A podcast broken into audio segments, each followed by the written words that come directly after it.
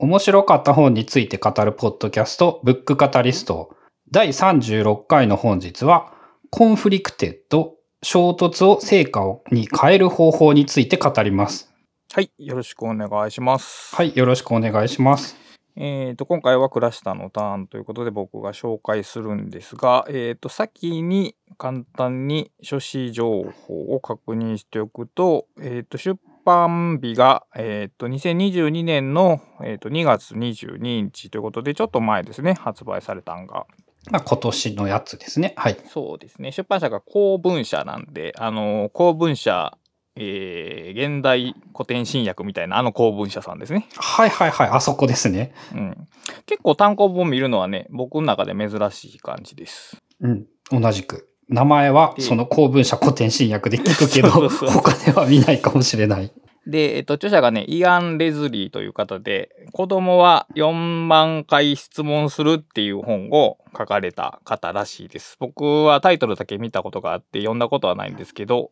えーまあ子供の好奇心っていうのが、まあ、重要だよということを書かれた本らしいですね。結構日本でも話題になったんじゃないですかねきっと。なんとなく聞いたことあるかもしれないけど、少なくとも読んではいないですね、自分も。うん、で、まあ、著者はまあノンフィクション作家ですね。こういう本を書かれる方ということで、で、最近哲学書とか思想書が多かったんですけど、今回は、えーまあ、かなりノウハウ書によった本でございます。はい。で、えっ、と、一つ流れを確認しておくと、まあ、前回僕のターンで、えっ、と、啓蒙思想2.0っていうのを紹介しましたと。で、そこでまあ、うーんと理性っていうのが個人じゃなくて、まあ、集団とかグループで捉えた方がいいよっていう話で、で、その話は、まあ、知ってるつもりとかいろいろこれまで紹介してきた中でもう出てきた話にこうするんですけども。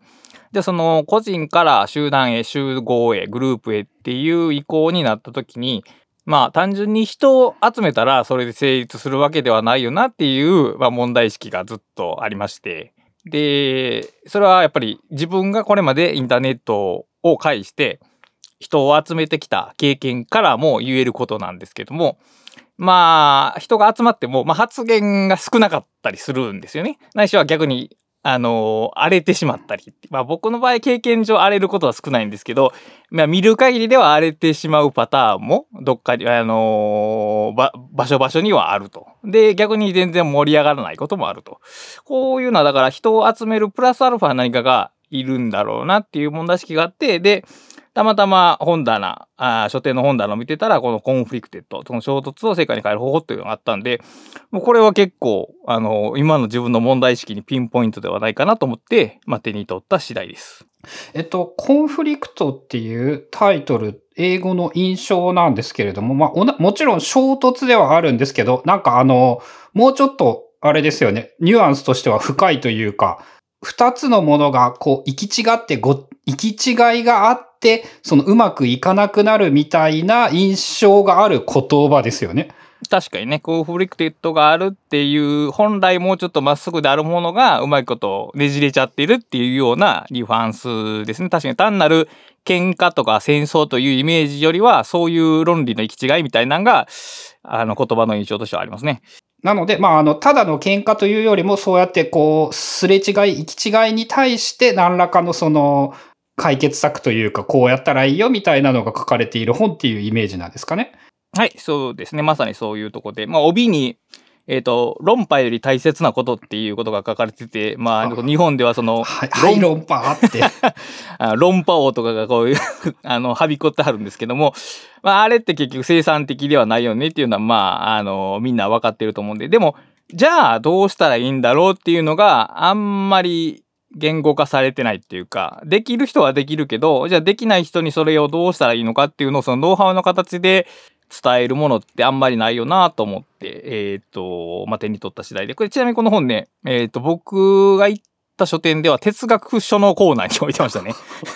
それはそれでまた、まあ、まあでも、ビジネスじゃないってことなんですね。そその本屋のニュアンスとしては。ノウノウハウ本ではあるけど哲学書に置いてあったっていうのがなかなか面白いんですがまああのどうかな最初に簡単にインデックス目次だけ確認しておくとえっ、と3部立てになっててえっ、とトータルで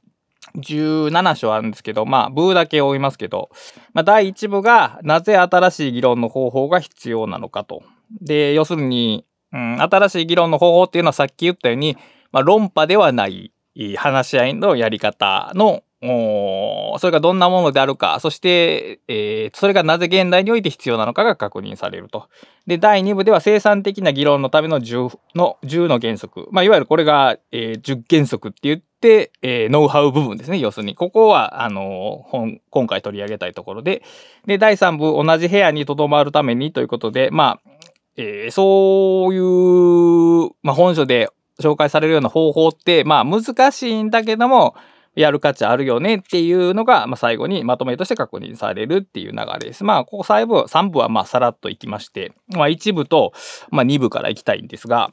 あのー、まあ、 conflicted、まあ、この議論とか、まあ、特に対話とかっていうのは日本でもよく使われるキーワードなんですけど、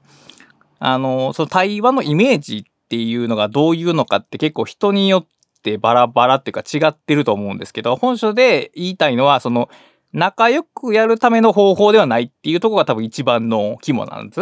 うん、その、目的が達成されればそれでいい。っていうことで、調和を、まあ、その、喧嘩をしようというわけではないんですけど、えー、その場、場の空気を市場命題とするっていうことではないっていう方法論で、で、逆に言うと、そのような、まあ、会話の方法、対話の方法、議論の方法って、僕たちが習わないというか、日本文化の中では、そういう教育ってほとんどないんじゃないかなと思うんですよ。少なくとも自分は、えー、経験値も低いし、学んだ記憶もないし、えー、じゃあどうすんのって言われたら、えー、そういうめんどくさいことには関わりませんっていうのが、今までの生きてきた方向かなと思います。うん、その、例えば、えー、学校、特に義務教育ではまず教えないですし、義務教育の中でどっちかっていうと、その仲良くやりましょう。つまり、えー、和をもって尊すとなしって言って、その自分の考えがあっても、その場を乱すようなことがあれば言わんときましょうみたいな教育が結構多いんですよね。うん。クラス全員仲良くしましょうってやつですよね。で、その空気を察するっていう、その、まあ、コミュニケーションのアプローチって、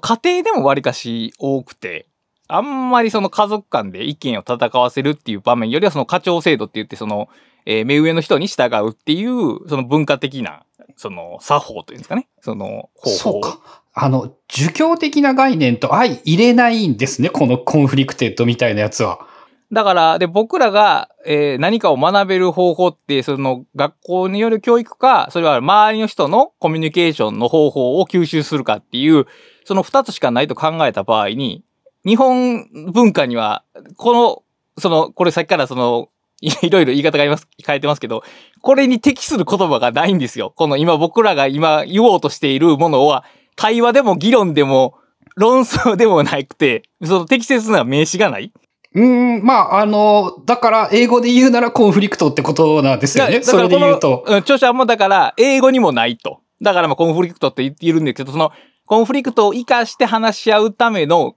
えー、なんですか、用語を持たない、概念がないっていう、いうところがあって、それ、日本でも特にそうなんですよね。で、アメリカ保式の場合はやっぱりディベートっていうのがあるじゃないですか。ああ、ははは。で、ディベートは、えっ、ー、と、自分の意見をはっきり言うって言うんですけど、結局あれは勝ち負けを決めるわけですね。ど少なくともどっちの方が説得力があるかっていう、その、あるゼロサムゲームが行われるわけですね。しかもあのディベートって確かあの自分の意見とか関係ないんですよね。そうそうそうそう勝つことが目的なだけなんですよね。だから説得力とか、まあそういう論論述力を鍛えるためにはいいんですけど、その、対立する意見があって、どっちか一方を決めるとかいうのではない方法っていうのは、日本でもアメリカでもその明示的な用語を持たない。つまりそれは僕らが文化圏としてそれを認識して確立してないっていうことやという。まあまだ持ってない技術っていうことがまず一つあって。でもそれは確かにそうなんですよね。その、なんて言っていいかわからないんですよね。そういうのって。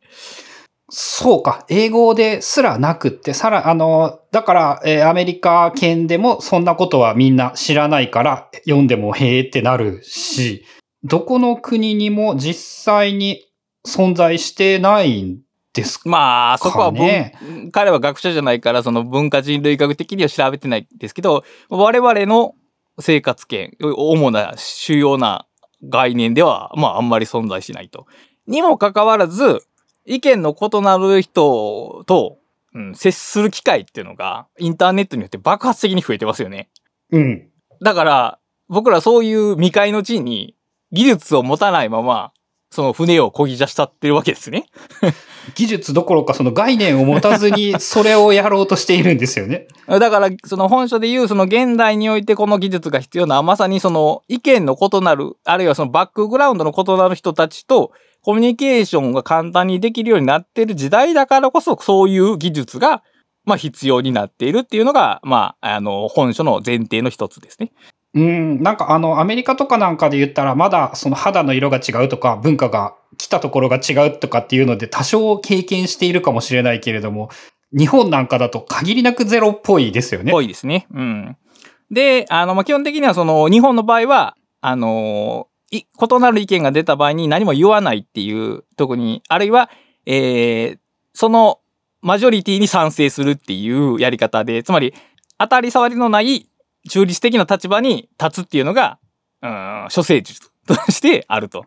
あと、あれですよね。あの、ノイズにも出てきたけど、多分みんなそうなっちゃうんですよね。誰かがそうやって言ったら、その意見に振られて。だからそれはだから、す多分おそらくそういう技術、いや、ちゃうな。方法を持たないからそうなってしまう。そう選択肢、コマンドがないから、もう、そこになる。で、インターネットを見るとわかる、わかりますけど、その逆のパターンはもう、辛辣な攻撃の試合？もう、時には人格攻撃にまで発展する意見の対立。つまり、両極化なんですね。意見を全く言わないか、もう、激しい対立で、えーすれ違いのまま、あるいはお互い傷つけ合ったまま終わるっていう、いう状態になっているのが、まあ、現代的な状況やと。で、さすがにそれはまずいだろうということで、著者は、まあ、どうにか、どういう方法があるんだろうと一応研究されたと。で、まあ、さっきも言ったように、こういう時には対話っていうのがね、よく持ち出されるんですよ。で、過去の哲学者とか思想家が、その対話の技術っていうのね、あの数々出していると。で、その、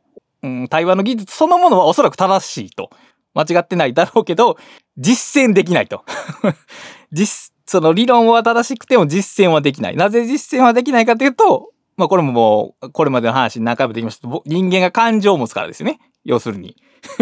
えー理論と理論の戦わせあ、戦わせ合うっていうことが前提であるならば、その哲学者の意見はおそらく機能するだろうと。しかし僕らは、えっ、と、感情というものを持ってしまって、それが話し合いに影響を与える。だから、感情なしの人間っていうのを想定したら、えー成立する技術も感情があるおかげで成立しなくなる。ここを見誤見誤ってるのが、その、えーそういう技術論の、まあ、不足というか、現実に対応してない部分であると。で、うん、この感情っていうのを、まあ、これは、あのーあれですね。だから、啓蒙思想でも言いましたけど、でその理性を、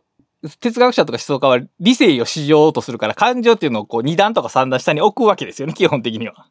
うん。でも現実の僕たちは、まあそうではないと。だから逆に言うと、その感情っていうものを踏まえた上での技術を考えなければならないと。お、啓蒙思想の話と一緒だ。うん。だから、えー著者が言うのは議論に臨むときに僕らはその頭と心と度胸っていうのを3つ使うと。で、哲学者とかは頭の部分だけを言ってたけど、その心っていう部分も加味することで新しい展望が生まれるんではないかっていう筋立てで、確かにこれは啓蒙思想2.0と同じ見方ですよね、確かに。で、これももう啓蒙思想と同じなんですけど、その、そういう議論の仕方っていうのは、進化的に適応的じゃないんですよね。少なくとも人間のその今まで培ってきた能力には存在していないはずの能力ですよね。うんだから進化を期待してて、いずれか成長したら身につくっていうことはまず期待できない。まあ、200万年ぐらい待ったらいいかもしれない。えどっちかっていうと、これまでのあの文化の歩みで言うと、力強い声で相手を、相手の意見を、えー否定して自分の意見が正しいってことを力説でできる人間が多分進化適応的やったはずなんですよ、きっと。うん。それはでも現代のあれには適用してるかどうかちょっと謎だと。で、さっきも言ったように文化的な訓練もない。で、生物的な適用もない。つまり、何をしなければ身につかないものっていうことですね。そういう完全無理ゲーですね。うん、たその対、まあ、ここでは一応対話の技術と仮に呼んでおきます。まあ、コンフリクトの技術でもいいけど、コンフリクトの技術っていうのは、えっ、と、何もこちらから能動的に働ければ自然に身につくっていうことではないっていうこと。だから自分らで、まあ、訓練していく必要があるっていうのが前提の二つ目ですね。うんうん。で、あの、インターネットの、インターネットっていうか僕たちがそのなぜそういう能力を持ってないかっていうと基本的に僕たちはその身近な人たちで生活圏を組むからなんですよね。えー身近な人たちで組む場合ってそのハイコンテキストっていう言い方をしますけども多くを言わなくても文脈を共有してると。あの、長年連れ添った夫婦があれって言えば全部が通じるっていうやつですよね。そういうことです、そういうことです。で、ローコンテキストの場合は、その文脈がわからないから、えー丁寧に、その自分の意図とか、こういう背景を持って考えたってことを説明しなければならないっていう。で、例えばアメリカとかっていうのは、その、日本に比べるとローコンテキストだと言われてますけど、でも例えばアメリカ人のコミュニティの中の会話って基本的にやっぱりそれはハイコンテキストなわけですよ。当然。だから、その真のローコンテキストカルチャーっていうのは、インターネットから多分初めて生まれるもので、でもインターネットの文化ってまだ10年とか20年で、これ全然浅いわけですね。だから、 low context culture における技術っていうのがおそらくその conflicted に対応するんだけど、まだ全然磨かれてないし、鍛えられてないっていう、その社会の状況がある。でも、えー、その多様な文、なんていうかな、インターネットと、その現代の、まあ、個人主義ですね。個人主義の、その、兆候っていうのは、価値観の多様性をもたらすわけですね。価値観の多様性をもたらすってことは、A って言っておけば全員が賛成するわけではないっていう状況じゃないですか。うん。だから絶対にこれを突き詰めると、意見は対立するんですよ。対立っていうか、お、まあ、同意できないことが出てくる。うん。同意、この意見を対立せずに同意させるっていうのは、要するに、えーひ個人を一つの価値観に統一するっていうことですから、まあ一応現代の流れとは逆ですよね。インターネットによって多様な意見が出てくるかと思ったら、多様な意見がぶつかり合って対立するようになってしまって、じゃあそれどうしたらいいんだってなってしまっている。っていう状況がある中で、結局その技術不足、 conflicted の技術不足が、まあそこにはあると。で、あの、スタートレックにそのバルカン星人っていうのが出てくるんですけど、まあ理、理性だけの人なんですけど、多分彼らはそういう conflicted はうまく使えるんですね、きっと。意見が対立しても感情がないから。でも僕らはそうじゃないと。だから感情を加味した上で、えー話し合うための、まあ、技術を、まあ、作っていきましょうというのが、まあ、えー第、第1部、パート1の大きな話の流れです。でこれはね、結構ね、あのーまあ、難しいんですよね。こう、これなぜ難しいかっていうと、えーさっき言ったその、僕らが生物的にそれを持ってないこと以上に、その、意見をその調和させる方向と、あえて対立させる方向っていう二つの選択肢があったときに、これが対象じゃない、非対象でああると著者は言うんですね。つまり、対立を避けると、その場が良くなるじゃないですか。即効性がありますよね。うーん、そうか。目の前のことは、それで解決する。でも、対立した先に、まあ、すごい2、3回やりとりがあって、すごい良い意見が生まれるっていうのは、長期のメリットじゃないですか。で、人間っていうのは短期とメリットと長期のメリットの比較を間違うってことで有名じゃないですか。うん。まあ特に目の前の餌には飛びつきやすいんですよね。だからこの2つの選択肢は、僕らは傾向的に目の前の調和を取りがちなんですよね。わか、わかるというか、ほぼ全ての人生の選択はそうだった気がする。なので、これはだから、そ、こう、後者が重要だっていうのは、こうやって理理性を使わないとまずわからないし、そこの背景を教えてもらわない限り僕らはずっとその短期、目の前の方に、えー迎合してしまうっていうのがある。だから、あのー今これから10の原則紹介しますけど、言うても難しいですね、やっぱり。まあ、しかも10個って結構多いですからね。覚えようとするには。結構多いですけど、でも、あのー先ほど言ったその全ての要素、生物学的とか教育されてないとか、その短期と長期の間違いとかって、あらゆるとこを含めてこれは難しいんですよ。だから、例えば、目の前の対話のししようとしてる人がそれができなくても、もうこれはごくナチュラルなこと。自分ができなくてもこれもナチュラルなことなんで、自然なことで。結構、そら、ハイレベルなものが要求されてるっていうことだけはちょっと分かっといた方がいいと思います。まあ、1個できたら、1回に1個できたら十分合格だなぐらいの意識で臨んだ方がいいぞと。そうです。で、ちなみに、その、これからその衝突をするっていうことを、あの、見出していくんですけど、当然その衝突が大きな多いほどいいっていう もんでもないんですよね。当たり前ですけど。あの、衝突がゼロなのも問題やが、衝突が多すぎるのも問題。つまりあの、U 字型の放物線をイメージしていただければいいです。上向きの。あの、ちょうどいい衝突の量っていうのがあって、目指すのはそこであると。だから衝突だったら何でもいいって針を振り切ってしまうのも間違ってるっていう点も、えっ、ー、と、注意ポイントですね。まあ、ど、どれもこれも、あの、極端に行くなっていうことですよね。そこもまあ多分難しいな。その、え、ちょうどいいとこに落ち着けるのも多分難しいという話だと思うんですけど。まあ、毎日喧嘩してたら多分多いですよね。夫婦の衝突で言うならば。そうそうそうで、まあその衝突が何がいいかっていうと、当然その、まあいろいろあるんですけど、あの、まあ、ブレストとかでも、その、異なる意見が出てきた方が活発になるっていうのはこう当然なんですけど、例えばその、さっき言ったその夫婦の会話でも、その難しい問題に出会った時に、この活発に意見を言い合って、一時的にその空気が悪くなる夫婦と、そうじゃない夫婦。まあ、お互い、まあまあいいかって自分の意見を抑えて、その場を逃す夫婦って二つ比べた時に、一見すると幸福度は後者の方が高いように見えるけど、実はそうじゃないんだと。その、結局その、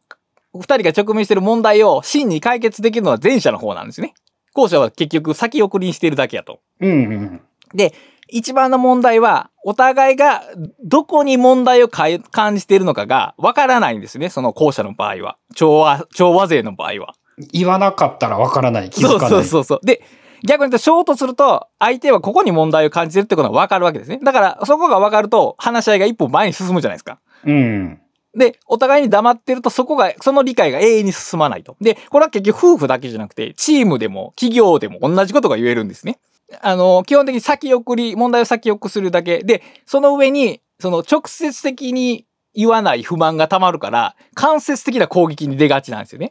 ああ、その嫌味を言うとかっていうのはそういう現象だってことなんですね。その、協力的と直接的、いや、協力か、えっ、ー、と、対抗か、あるいは直接か間接かで二軸で4現象。直接的な協力、間接的な協力、直接的な対抗、間接的な対抗っていうのがあって、その最後に挙げた間接的間接的な対抗っていうのがそのそれなんですけど、受動的攻撃っていうんですけど、相手に罪悪感を抱かせるような行為をわざとするっていう、その攻撃してるわけじゃないけど、ちょっとなんかそのムカつくよなっていう態度を取り続けることによって、なんかこう空気を悪くするっていうような。理性ではわかるけど、そういうのをやってしまうっていうのはすげえわかる。で、こういうのが出ると、結局は、あの、その、超、場を乱さないような対応を取ってても結局場を崩していくっていう行為が出てしまう。で、ね、結局人間が感情を持つ生物やから、これは当然出てくることなんですね。だから、あの、そうやって思いを閉じ込めるぐらいであれば、ちゃんと言った方が、あの、問題解決にははるかに役立つっていうところが、えっ、ー、と、第2章で、えー、語られるところで。これって、あの、すごく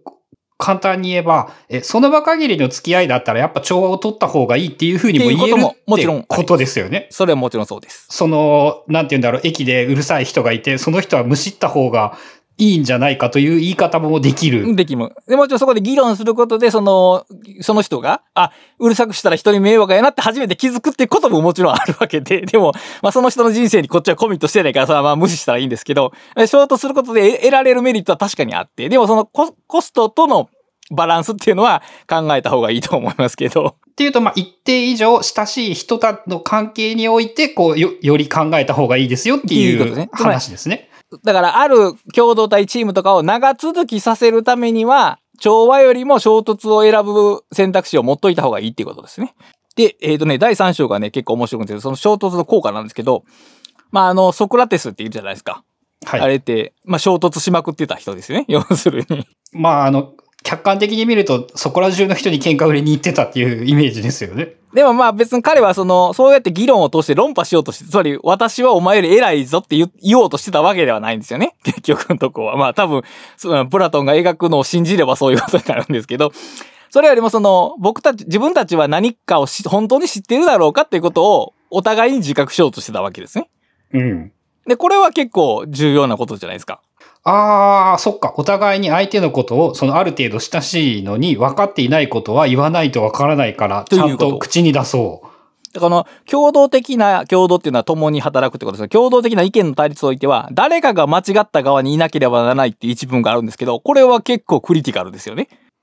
はあ、どっちかは間違っていないといけないか。それはそういうふうにも言えるか。だから、意見が対立するっていう状況が生まれた時に、その間違う側を引き受ける人が絶対にいると。それがソクラテスが担ってた役割ですね。おそらくは。まあ、嫌われてしまうから、そこは。そこはでも引き受けざるを得ないと。で、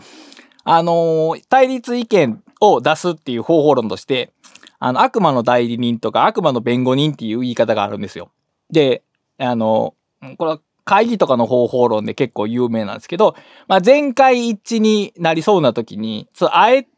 その反対意見を述べる役割を担う人っていう、まあ、ある種のロールプレイですね。が、その悪魔の代理人なんですけど、その、方法論としては結構有名なんですけど、案外効果が低いらしいんですね。で、その悪魔の代理人よりも効果が高いのは、ロールプレイじゃなくて、本当にその意見に反対してる人なんですよ。まあ、そらそうでしょうね。それ、その、現実界で言えば。その悪魔の代理人として、そこの他の参加者も、ああの人は悪魔の代理人だなと思ってるから、議論が白熱しないらしいんですね。うん。わかるでしょうね。なあなあで終わってしまうと。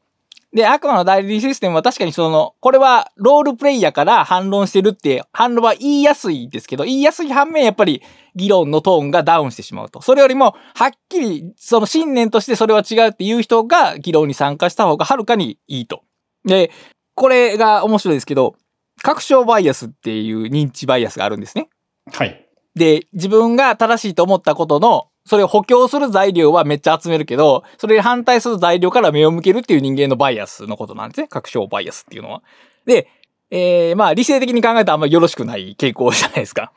まあでも、ほぼ間違いなく全ての人が持っているやつですよね。これをでも著者らは逆、著者は逆転して捉えるんですね。これは実はシンカーバイアスっていうのはつ実は使えると。つまり、さっき言った悪魔の代理人が強いのはそこなんですね。つまり、ある議論を説得力を増すために、使える情報を全部引き出そうとするわけですね。手札を増やそうとするわけですね。うんうんうん。だから生半可な議論にならないんですよ。つまり、確証バイアスは、複数人存在するとき、初めて効果を発揮するんですよ。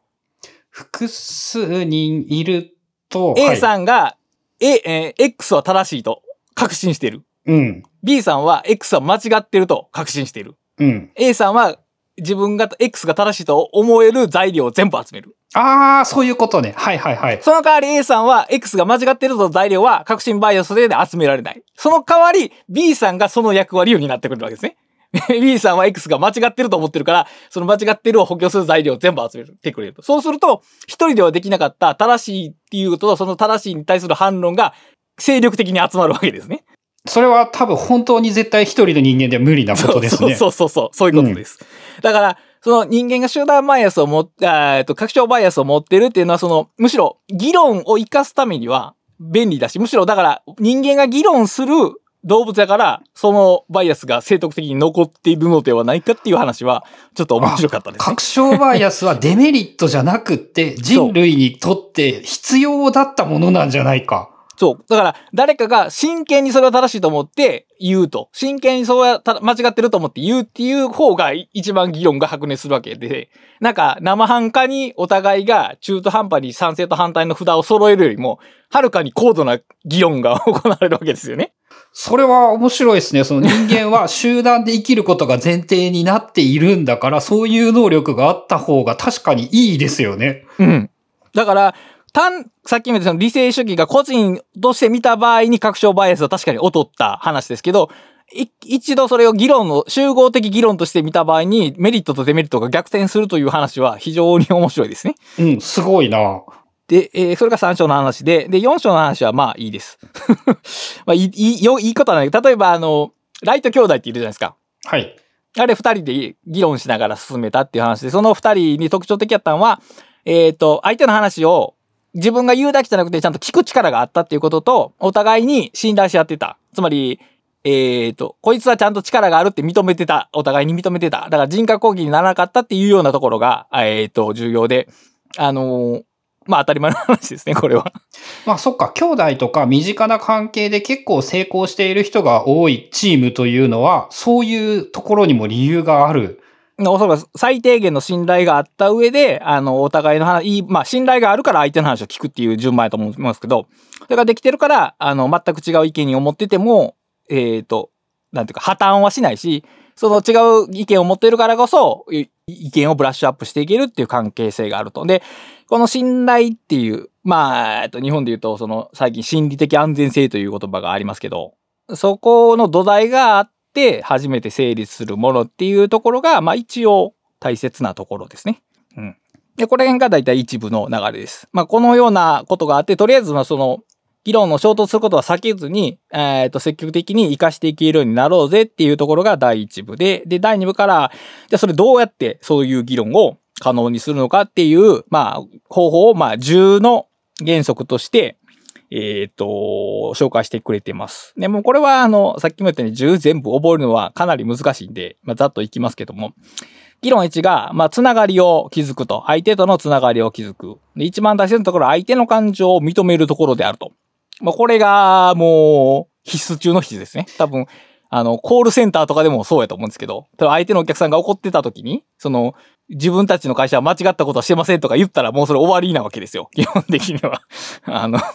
話はそれは何をこじれる一方なんですね。だから、相手が怒ってたらその怒りをまず受け入れるっていう。それはだからどんな話し合いでも意見が衝突するってことは、感情の、その、お、高、高ぶりが絶対起こるわけですね。それをその、あいつは間違ってるとかバカやからっていうんで無視したらもうそれは終わりなわけですね。スタート地点にすら立ってないと。まず、相手の感情を認めて、その、なんていうかな。あなた、私はあなたのことをちゃんと見てますよ、理解してますよっていうところから入るっていうのが、えー、原則1。で、原則2はそれにつながるんですけど、えー、感情の綱引きから手を離す。で、あのー、私たちは間違ってると思う人間と対峙すると、どうしてもその人の考えを正したくなるっていう一文があって、めっちゃわかるわ。非常にわかるんですよね。うん。非常に。すぐそうなる。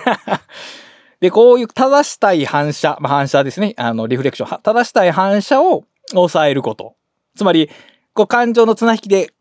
自分が正しいんだっていうこの綱引きを手放すことっていう。だから、感情のつながりを作った上でこっちが正しいとせえへんっていうのが原則1と原則2。これあれですね。あの、事実はなぜ人の意見を変えられないのか。そうそうそうそう。だから、これ当然ですね。だから、どうしてもこの考えを正したくなると思って、大体よくあるんですけど、正そうとすると向こうが余計に反発するんですよ。大体。うん。あの、ブーメラン効果っていう名前がありましたね。あの、あ、そうなんですね。やっぱりそうなんですねって綱のこっちに来る人はまずいないんですね。大体向こうの綱も強く引っ張り返されることになると。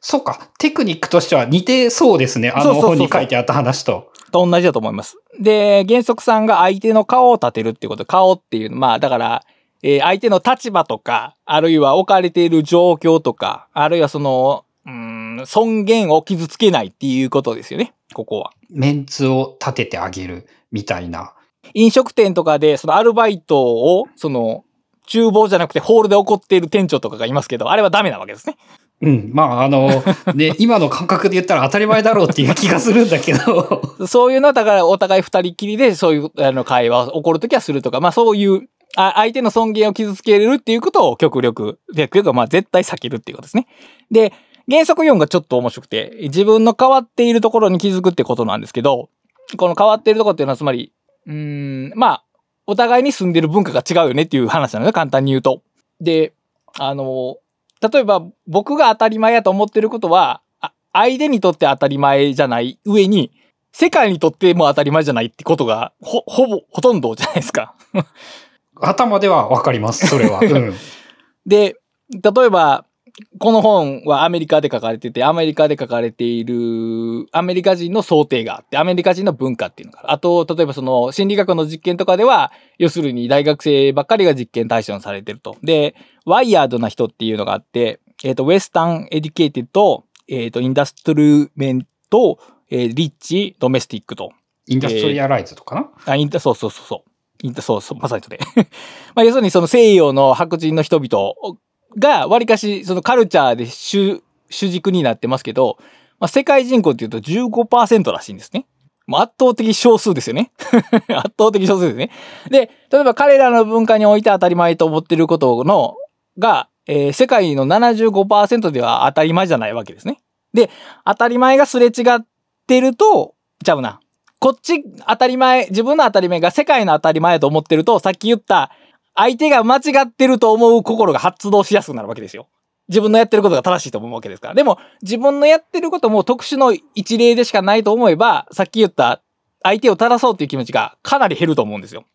だから、えっ、と、相手の文化を尊重するというよりも、自分の文化の特殊性に気づくっていうことですね。うん、まあそうですね。その、これに関して言うとね、それでちょっと思ったのが、あの、結婚した最初の1年ぐらいがね、すごく勉強になった感じがして。なるほど、なるほど。自分の生活の中での当たり前というものが、何もかも、何もかもじゃないな。あの、こんな些細なことで違って、こんな些細なことでちょっとイラッとくるんだなって思って。あれ、イラッときますよね。なんか知らんけど。うん、なんかね、朝起きた時にね、ポットにね、なんかお湯を満タン入れて沸かしているのを見て、あの、そんなんいらんやんって思ってたんですよね。へで、その、まあ、それはお互いの話で、あまあ、もう今は習慣としてなくなったのかな。その、別にそんなことが大きなデメリットになるわけではないことは頭ではわかるんですよね。ただ、自分の習慣と違いすぎて、え、それ意味なくねって思ってしまうことに、そのね、感情が反応していたりして、ー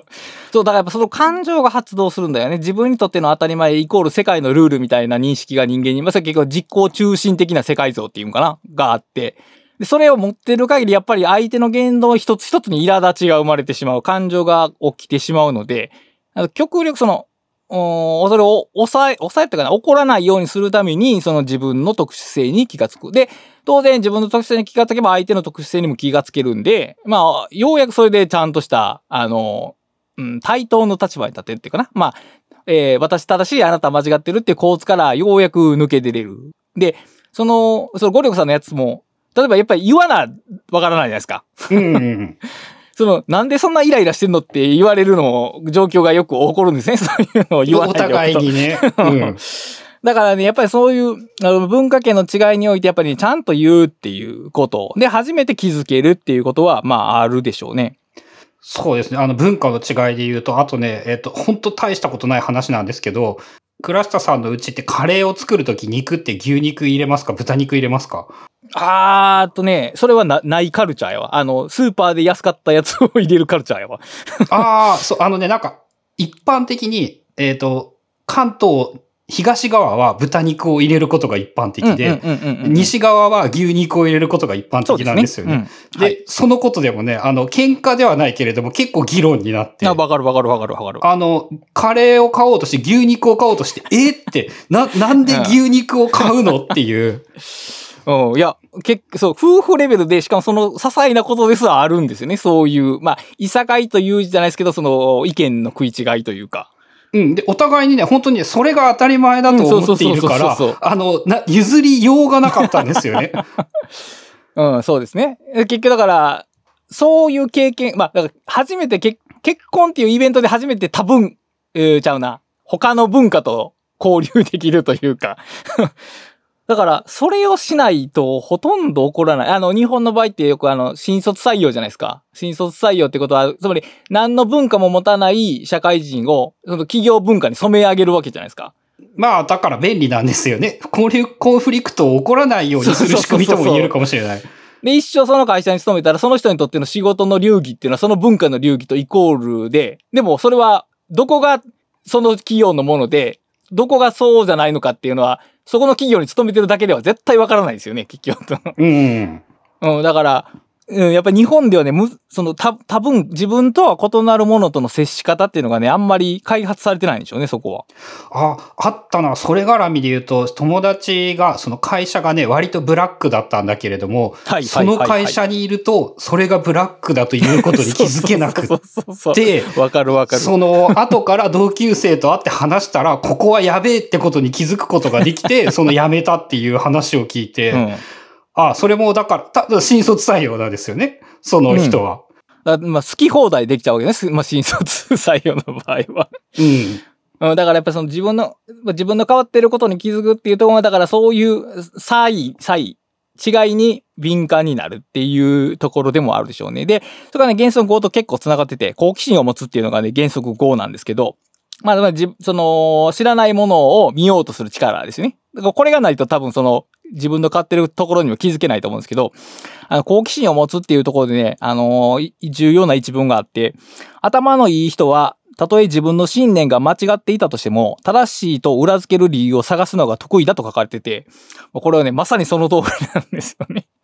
あのね、頭がいい人ほど間違った時にね、ズブズブハマるんですよ。これ。うん。あの、確証バイアスもそうだし、オウムの信者の人たちは、高学歴な人たちが多かったとかっていう時によく言われてましたよね。うん。だからね、その、学びたい、知らないことを知っていく気持ちっていうのがないと、閉じこもりがちになると。で、自分と変わっているところにも気づけない。そうなると、自分は正しいと思って、相手を否定しにかかるっていう、悪循環がずっと回るわけですね。だからこれ原則に分かれてますけど、なんか、一つのメッセージは多分一緒なんですよ。その、通底するものは。多分、その、つ、つながっているものは相手の、そ、相手の尊重っていうか、全部そういう話ですよね。そういうことですね。そう、相、相手に興味を持つための、その、何か方法論みたいなところで、それをい、まあ、10というか、まあ、正確に9なんですけど、あの、に分割しているっていうところですね。だから、全部10、全部覚えなくても、その、今ここで語られてるニファンスが伝われば、まあ、大体 OK です。で、あのー、原則6が間違いを利用するって言って、まあ、こう会話してて何か誤った、失敗した時に、まあ、素直に謝ることで、実は感情的結びつきが生まれやすいっていうのがあるんですよね。ああ、それはなんかあの心理学的なテクニックとかでなんか聞いたことがあるかも。弱みを見せるといいとか。そうそうそう、まさにそれです。逆に弱みを見せないようにすると自分が強くなろうとして相手より優位に立とうとしてしまうから、まあこれも良くないわけですね。反対の方向に行ってしまうと。で、原則7がね、台本なんていらないっていう話で、うん、まあこの、えっ、ー、と、ポッドキャストも、まあ台本なしでやってますけど、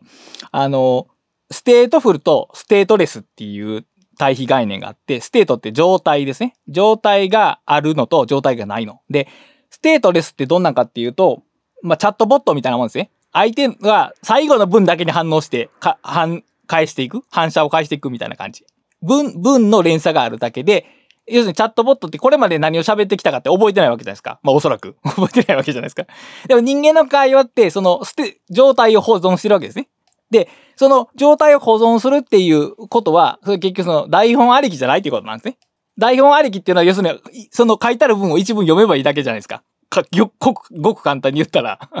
だからその、このぜ、こここまでの議論で何を喋ってたかっていうのは基本的に無視されてしまうのが台本っていうこと。まあ本書で言う台本っていうこと。でも、そうじゃなくて相手が言ってきたことに注意する。どういう感情で言ってきたかを注意して見ていくっていう態度を取るっていうのが、まあ台本なんていらない。っていうかまあ、作れないですよね、台本っていうのは。対、対話とか議論において台本は作れないんで、これはもう台本を作ろうとしないというよりは、あのー、相手の目先の一文に反応しないっていう捉え方でいいと思いますね。まあ、俺、ブックカタリストで台本は用意するんですけど、あの、ラシタさんがそういうのをぶっ込んだ質問をしてくるから、台本だけあっても足りないですからね。だから結局その、この台本って要するに僕が何と答えるかでまで書いてあることですね、要するに。ああ、うん、それはね、だからここでこういう質問とかってね、そうそうそうこういう質問が欲しいとかってね、書いたりはしないですよね。うん。だから相手が例えばそのぶっ込んだこととか本題からずれることを言ってきたとしてもやっぱりそ、そこを踏まえてちゃんと受け取っていくっていう姿勢っていうのを持とうということやと思います。うん。で、原則8が、えっとね、制約を共有するということで、あの、ここはね、難しいところ、二つ話があって、あの、インターネットので質問する CMV 何の略かちょっと忘れました。CMV ってサービスがあって、まあこれってどういうことなんですかっていう質問をするときに一つの注意事項として、その、そういう考えを持つに至った、うん、動機というか、え要、うん、歴史背景か。背景を、まあ、一緒に書きましょうっていうルールがあるらしいんですね。だから、私はこれこれこれでこういうことを遭遇してこう思いましたっていう。で、これはこういうことでいいんですかみたいなところまでを全部書きましょうと。で、最後の部分だけ見てたら、その、なぜ彼がそういう疑問を持ったのかがわからないから、答えも難しくなるじゃないですか。で、その背景まであると答えやすいっていう。で、そういうルールが設定されていた方がいいということで、これね、この、このね、ルールの話なんですね。で、ここがね、僕は一番本書の中で、あの、参考にしたとこなんですけど、あのーインターネットでフラットな関係っていうと、まあ、自由に発言するっていうのが望ましいと僕は思うんですよ。うん、うん。自由に発言するということで一番大切なのはそのルールを設けないっていうことやとずっと思ってたんですよ。なので僕はそのコミュニティとか作った時に、ああまあ自由に発言してくださいってだけ書いてたんですね。で、結局、それで活発な議論が行われかったかっていうと、まあこれノーなんですね。で、あのね、自由に発言してもらうためには、ルールを作らないことじゃなくて、むしろね、ルールを作ること が必要やとこの章では提示されてるんですよね。で、僕はね、その、例えばそのインターネットの場で、例えば誰かを人格攻撃しないでおきましょうみたいなことを言うのは、幼稚臭いと思ってたんですよ。ああ、あの、わかる気がする。そんなことダサいから言いたくないっていう気持ちもわかる気がする。そんなんみんな分かってるでしょ？大人なんだからって。そんなこと言うのはむしろそのパタナリズムじゃないかぐらいに思ってたんですよ。でも本書が言うにはそのルールが重要なのは人が許可されていることと禁止されていることについて教えてもらわなければならないからではない。その守るべき枠組みの中で意見を表明する方が安心感が得られるからだって書いてあるんですよ。つまり、この場でこういう発言をしていいっていう方向づけがなされていること。つまり、ある種の制約がある方が発言しやすいという話があって、あ、そうかと。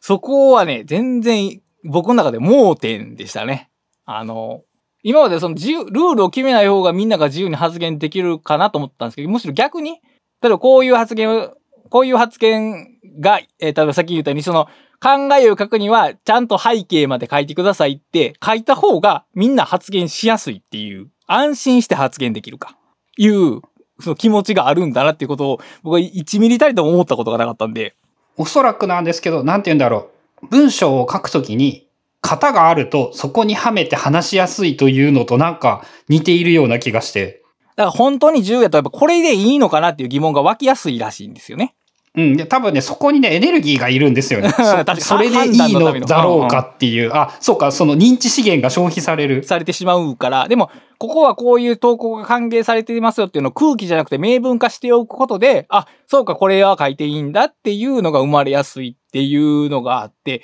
ああ、そうか、ルール制度が今まで甘かったんだなということに、ある種その、僕のその、持って、作ったコミュニティの中で一番成功してるのはそのカーソルなんですけど、そのカーソルって、その、ハイコンテキストなんですよ。その、今までお互いに書いてきたブロック記事はもう全部読んでるぐらいの間柄の人たちで やってるから、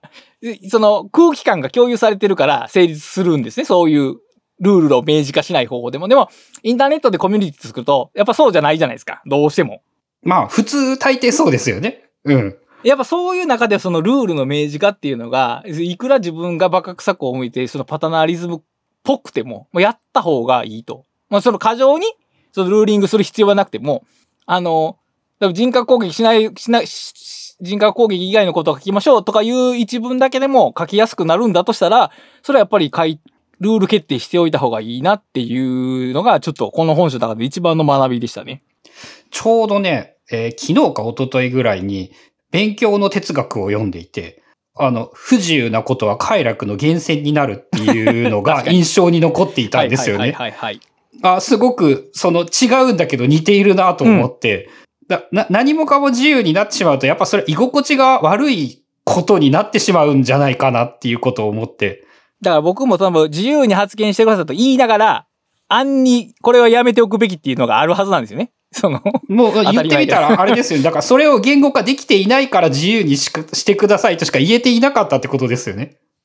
そこはやっぱりちょっと改めていかなあかんなというのを思って、今ちょっとルーリングの練習をしているところですね。ここが、あの、僕の中で一番面白かった、この原則8。その制約を共有する。みんなで、そこに、その場に参加するみんなで制約を共有しておくっていうところが、まあ、おあの、原則8。で、原則9はね、結構、あの、トリッキーなんですけど、怒るときはわざとっていう原則で、これ面白いんですけど、あの、怒ってはいけないわけではないと。むしろその感情の発露っていうのはいいと。ただしそれは自分はこれから、あの、相手に対してネガティブな気持ちをぶつけるぞと意図的にや、やるべきであって、感情的反、反応で即時的にやってはいけないっていうのが、あの、まあ、うーんと、こう、交渉術というんではないですけど、感情のうまい扱い方として一つ参考になるなと。結局、怒ってはいけないっていうのはその、強い感情を見せてはいけないっていうことになると、やっぱフラットになっちゃうんで。で、どうしてもダメなことをやった人に対して、やっぱフラットに対応するのでは、まあ、あの、効果が薄いですよね。うん。あの、それは絶対にやめてくださいっていう強い感情をコントロールされた怒りのもとで発言するっていうことが効果的やっていうのが書いてあって、これは多分対話の技術には出てこない話ですね。きっと。難しい、難しいやつですよね。これはおそらくすごく難しい。で、一応ヒントとしてその自分の中にある怒りっていうのをどんなパターンがあるかを把握しておいた方がいいっていうのはこの前回のゴリゴさんの話につながると思うんですけど、怒りのバリエーションを理解しておけば、と対処は抑えやすくなるっていう話が出てきましたね。うん、この人の、だから、ムカついたのは何かを考えた上で、それをだから言語としてきちんと相手に伝えるというふうに言われれば大事ですよね。うん。だからまあ、その感情を抑えきるのがいいという話じゃなくて、感情をうまく使えるようになった方がいいっていうのがまあ原則9。で、えー最後の原則10で、これはね、鉄則って呼ばれてて、えっ、と、この1から9の通底する、あーとか、えー一番基本となる原則かな。えっ、と、本音で語るっていうところがあって、まあ、当然ですよね。当然なんですけど、つまり、えっ、と、好奇心を持つっていうのも、好奇心を持ってるかのようなセリフを言うっていうことではあってはいけないっていうことなんですね、これ。ああ、むずいなあすげえわかるけどむずいなあで、よくね、その、企業とかであの、コーチングのトレーニングとかがあるわけですよ。その、か、マネージャーやとね。でね、そういう人たちの話を聞くとね、ああ、コーチングで受けた訓練の 発言をしてはるなってすぐわかるんですよ。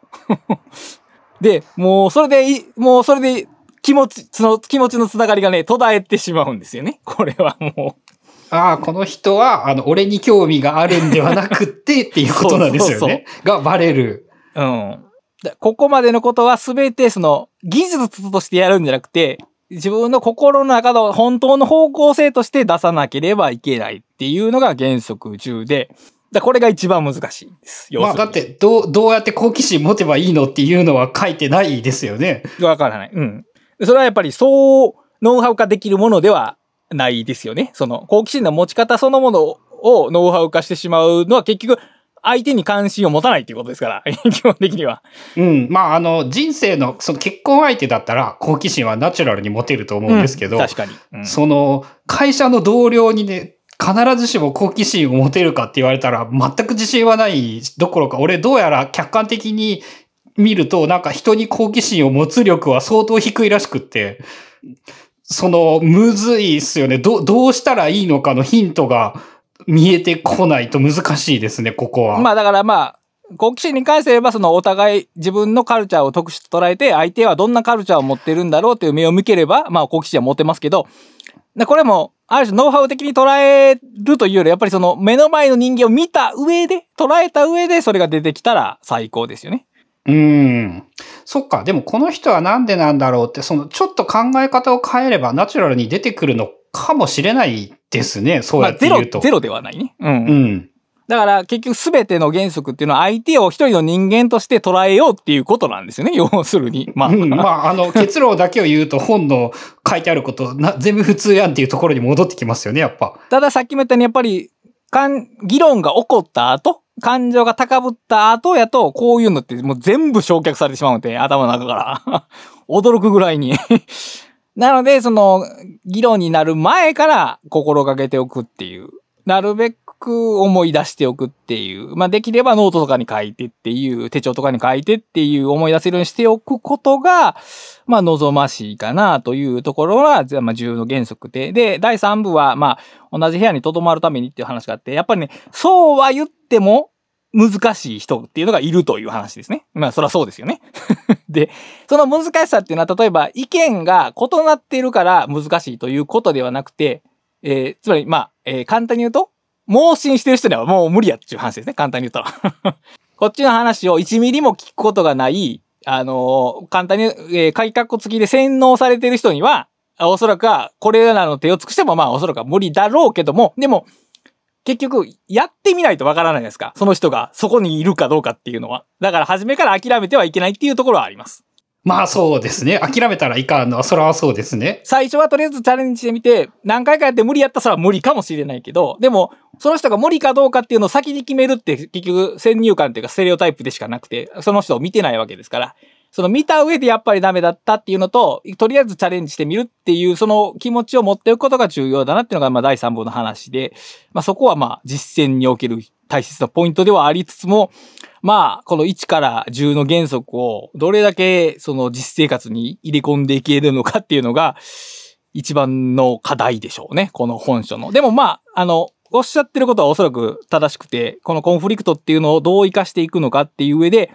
実はその、ノウハウよりもまずその相手を人間として信頼して話を聞く態度を持つっていうところから始めるっていう。で、衝突することを恐れずに自分の意見を言うっていうところができたら、結構インターネットも、まあ良いとは言いませんけど、なんか生産的な議論が出てきそうな気はしますね。なんかあの、難しいなと思うのが、さっき言った大体ツイッターでのやりとりって、あの、駅でうるさい人を、をあの、怒る。で、それで、ああ、こいつ論破してやったぜって満足しているという、やっぱ中、中長期を前提としていないコミュニケーションになってしまうので、そこでみんながコストをかけられるかですよね。うん、だからやっぱりね、その、ツイッターが一番問題ではないですけど、ありがちなのはその文脈不在、つまり stateless になるんですよ。つまり一文、そのツイートしか見ないじゃないですか、大抵の場合って。うん。では、その賢明な人は、そのツイートの前後を大体確認するんですよね。その反論する前に。そうすると stateful になるんですよね。だから、ツイッターというものでも、あの、生産的な議論は可能やけど、あの UI がそれをなしにしてるっていうところがあって、例えばその、あるツイートを一個取り出したときに、その前後のツイートがナチュラルに、あとかスクラップボックスみたいにこう、下に出てくるとか、そういう UI だったら、まだちょっと。ツイートが 出てくる。とかったらまだちょっと変わるかもしれないけど、やっぱりそのツイッター的なものが求めてるっていうのは、その高速でインプレッションを回していく、そのシステムなので、まあ、やっぱり誘導的に言うと、やっぱり議論が stateless な方向に向いてる UI にはなってるなっていう感じをします。まあ、あの、やっぱ140文字で、日本語は特に表現力高いから、そこに反応してしまいますからね。それを見ているだけで。でもやっぱり140字で言うとさっき、その前提部分は絶対省かれてしまうんで。うん。結論部分だけが流れてくるんで、まあ、 stateful にはやっぱりなりにくいですよね。相手がどんな前提を持ってそれを考えたのかがわからないんで。だから、あのー、人、個人の指針としてはやっぱりそのさっき言った、あの、相手の文脈を見てから返信するっていうのはまあ、お行儀の良い方法ではありますが、まあそもそもツイッターで議論しないっていうのが 一番いいのかもしれませんけど。あの、画像ツイートというのが賢い方法として確立しているのは、多少なりとも文脈を混ぜさせるためなんでしょうね。文字数が長い方がやっぱり勘違いというか、そういうコンテキストのこの不一致みたいなのは減るでしょうね。でも、やっぱりそういうのとは別にちゃんとテキストでで議論できる場っていうのが、まあおそらくだから NPO 的なものしか出てこないと思いますけどね。その利益を求めなくてもいい、いい団体から出てきたらまた変わっていくのかなと。まあそれがそうですよね。私企業が使っているサービスを使っている限りは、無理があるのは当然かもしれないですよね。あと逆にそのメタバース的な VR 的なところで言うと、発言者が、人がそこにいるじゃないですか。だからツイッターよりはそのギスギスしないんじゃないかなと僕は思いますけどね。でも逆にさっき最初に言ったその当たり障りのない意見に下がる方が増えるかもしれませんね。もしかしたら。日本では。なんかあの、人間の感覚としては、やっぱ顔が見える場面で正面から罵る人はいないいないと思いますので、うん、そういうのをうまく取り込めるかどうかですよね。あの、なんか、目を張っとくと、それだけで人はいい行動をするとか。まあ再現性は低いらしいですが、まあでも人の顔の力はかなり偉大なんで、それが多分、やっぱり VR みたいなものによって、まあでも、議論が発生するかどうかは別にして、そのギスギスした喧嘩っていうのは減るかな、減ったら嬉しいなっていう気はしますね。だ何にも正しくないけど、実名顔出し登録必須になればそういうことは減るでしょうからね。まあおそらくはね。で、VR もそのテキストじゃなくて、声になれば、な、声っていうものが出てくると、ますますね、喧嘩しにくくなると思いますね。テキストってフラットじゃないですか、その、あれが。感情が。ああ、の載ってる情報が薄いですからね、そこに。声を聞くとね、やっぱりね、喧嘩しづらいですよ。やっぱりあの、やその最終的な問題解決は電話するみたいなのがよくありますけど、あれやっぱりそう声が持つ力だと思いますけどね。その、やっぱり、例えばこの人のスタイルっていう文体みたいなのをボイスって言いますけど、要するに個性が出るんですね、声っていうのが。うん。で、個性が出るってことは人が感じられるっていうことなので、こういう場面において人が感じられるのは強いでしょうね、きっと。まあ、そうだな。人間が、相手が人間で、人間の感情の、を見目にしながら悪いこととかひどいことが言える人は、そういないですからね。うん、結構その割合で言うとそのサイコパスぐらいの割合になっちゃうでしょうから、今よりははるかに、えー健全とまでは言いませんけど、もうちょっとこう、生産的なものが生まれやすい環境になるかなと。まあだから結構インターネットについて考える本でしたね、この本は。まあ、インターネットの時代の、これからの、まあ、多分 SNS 時代のどうしていくかっていうことなんですよね。うん。で、やっぱりその、お互いに意見を言わないで調和しましょうっていう方向ではやっぱり面白くないというか、人が集まってる意味がほとんどなくなってくるんで、うん。インターネットで人が集まりながら、その対立する意見の中から何か新しいものが生み出てくる作法っていうのかな？そういうのを考えるきっかけになる一冊かなと思います。ですね。あの、確証バイアスを集め合ってっていうのは、やっぱ一番面白いですね。そうやって戦えばいいんだっていうのは。だから確証バイアスをなくそうなんていうのはもう無理じゃないですか。人間で。それやったらそのね、異なる確証バイアスを持ち寄ってバトルしましょうの方がはるかにやりやすいですよね、きっと。そうですね。あの、歴史の話でも、大体、やっぱ失敗する、あの、為政者っていうのは、えーイエスマンしかいなくなった人たちで、その、還元してくれる人がいるとか、その優秀な人は絶対自分を否定する人を連れてくるとかってやりますからね。うん、それと全く同じことがもう普通に言論、だからまあ、え市民的言論の中で起こってきた方がいい。けど逆だから今フィルターバブルとか言われてるものはそれと逆方向ですから、要するに。うん。ああ、そっか。だから、異なる情報が見えるようにすることは大事なのか。うん。そこはだから、そうすることによってその情報摂取の効率性は落ちるけど、やっぱりその効率性が落ちるトレードオフとして得られるものってかなりでかいかなと。でも、その得られるものってさっき言ったように、利益の短期、長期で言うと長期なので、うん。目の前の利益にはならないですよね。うん。だからね、そこを説得するのか、そのシステムでサポートするのか、あとどういう方法をとって、その、いう方に導くのが可能なのかっていうのはちょっと別の議題としてありますけど、でも目指す方向としてはそっちの方がいいかなっていう気はしますね。あの、ツイッターがもう一回、ただの時系列にしか並べられないように戻ればちょっとマシになるのかなってかも、思いました。かもしれない。うん。それはね、だから、む無駄だらけだけど、そうそうそう。いや、無駄だらけ、だらけっていうほど無駄ではないけど、まあ無駄が多いけど、その、その方が人間の知性にとって実はいいんだろうなっていう感じですね。うん、そうですよね。世の中の大体、例えば会社の同僚と話している9割は多分、今今日飯どこに行くとか、そういう、あの、まあ、無価値と言っていいことの方が大半ですからね。そうですね。で、そういう中で結構見えてくるものっていうのもね、きっとあると思うんですよね。その人の背景とかコンテキストみたいなあものを。多分、だってこの人が、その焼きそばが好きだなってどうでもいい情報だけれども、その、長い目で見たら多分違うんですよね。そうそうそうそう。うん、と思う。そう、そこら辺が、やっぱこの効率化社会の中で消えてきているっていうのが多分、一番デジタル情報の中で問題なんじゃないですかね。その非効率なものが消えていくっていうところが、一番の損失でしょうね、きっと。うん、難しいですね。デジタルは多分効率化を進めるのに最強のツールですからね。でもそこを逆転させる哲学っていうのが多分求められているんでしょう、きっと。あ、そうか。だから哲学はそもそも、あの、効率が良くないものなんだから、そうやね。そういう意味で言うと、そうか、そういうふうに言えるかもしれないです。哲学の価値は効率を第一にしないこと効率を悪くすることぐらいにまで言える。まあ、その、例えば哲学書一冊をなんか、一、うん一段落で要約しても、それ何の意味もないですからね。あの、うんあの、難解さに付き合うことが哲学なわけですから。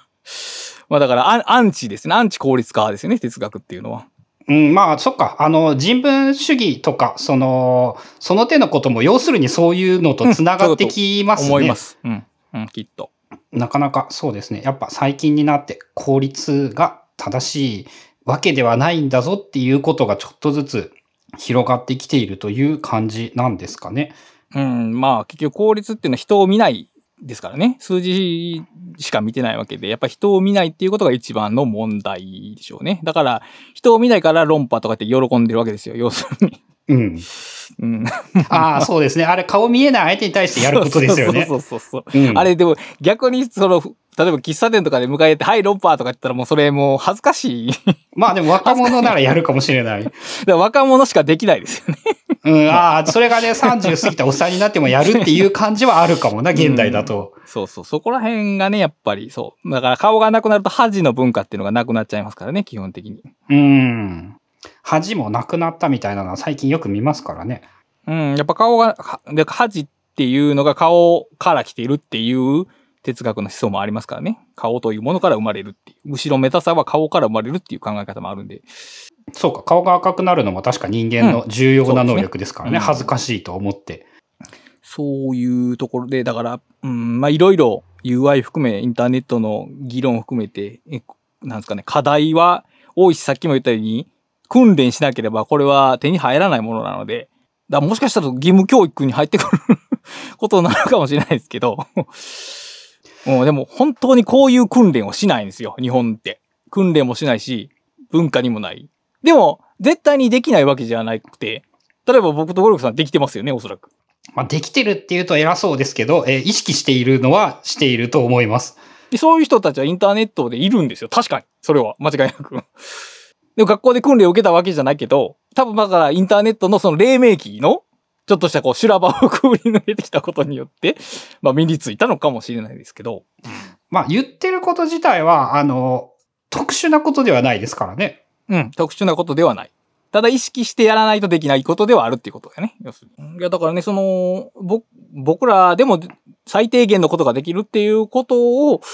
ことをっていうか、ことがなんか一般化できる一つの訓練しなければならないけど、特殊な才能はいらないっていうところやと思うねん、この技術って。訓練か、訓練してきた。訓練という言い方はちょっとあれかな。でも、ある経験を積むことで得られる能力ぐらいかな。いきなり、うん、いきなり、いやでもやっぱりどうかなやっぱりそのインターネットのその、例えばこう2チャンネルとかブログとかを通して身についてきたことちゃう。多分いきなりつか、最初に使ったツールがツイッターやったとしたら身につかなかったと思うけどな、多分。あれなんじゃないですかね。オフ会をやればいいんじゃないですかね。ああ、逆、でも、それ、まあ、オフ、まあ、それね、オフ会みたいなコミュニティで身についていく。いや、あの、あの人こんなおっさんだったんだとか。ああ、なるほどね。人を知るっていう人、ことか。こ、これで10代かマジかよみたいなことによって、ちょっとなんか人の幅広さがわかる。ああ、まあだから、そのネットの奥に人を見られるようになるっていう経験は確かにオフ会から生まれるかな、確かに。うん。で、まあ、あの、今がどのぐらいあるのかとかよくわかんないですけどね。うん。うん、そうやな。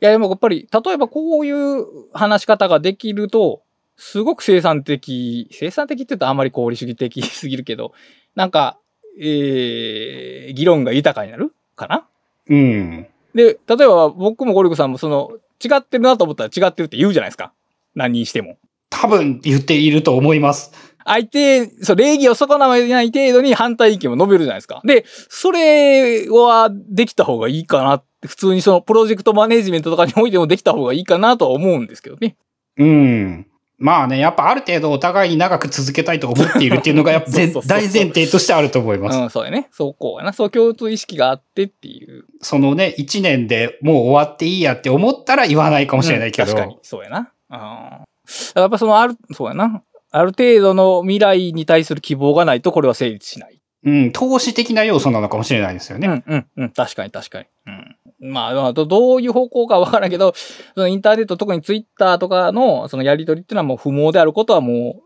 その論証の必要がないわけで、何かね、新しい技術っていうのが開かれていったらいいなと思う次第です。ですね。はい。というわけで、えー、感想や質問などがあれば、ハッシュタグ、カタカナでブックカタリストをつけて、ツイッターでつぶやいていただけると、えー、ゴリゴとクラシタが確認して紹介などしたいと思いますので、よろしくお願いします。それでは今回もお聴きいただきありがとうございました。ありがとうございます。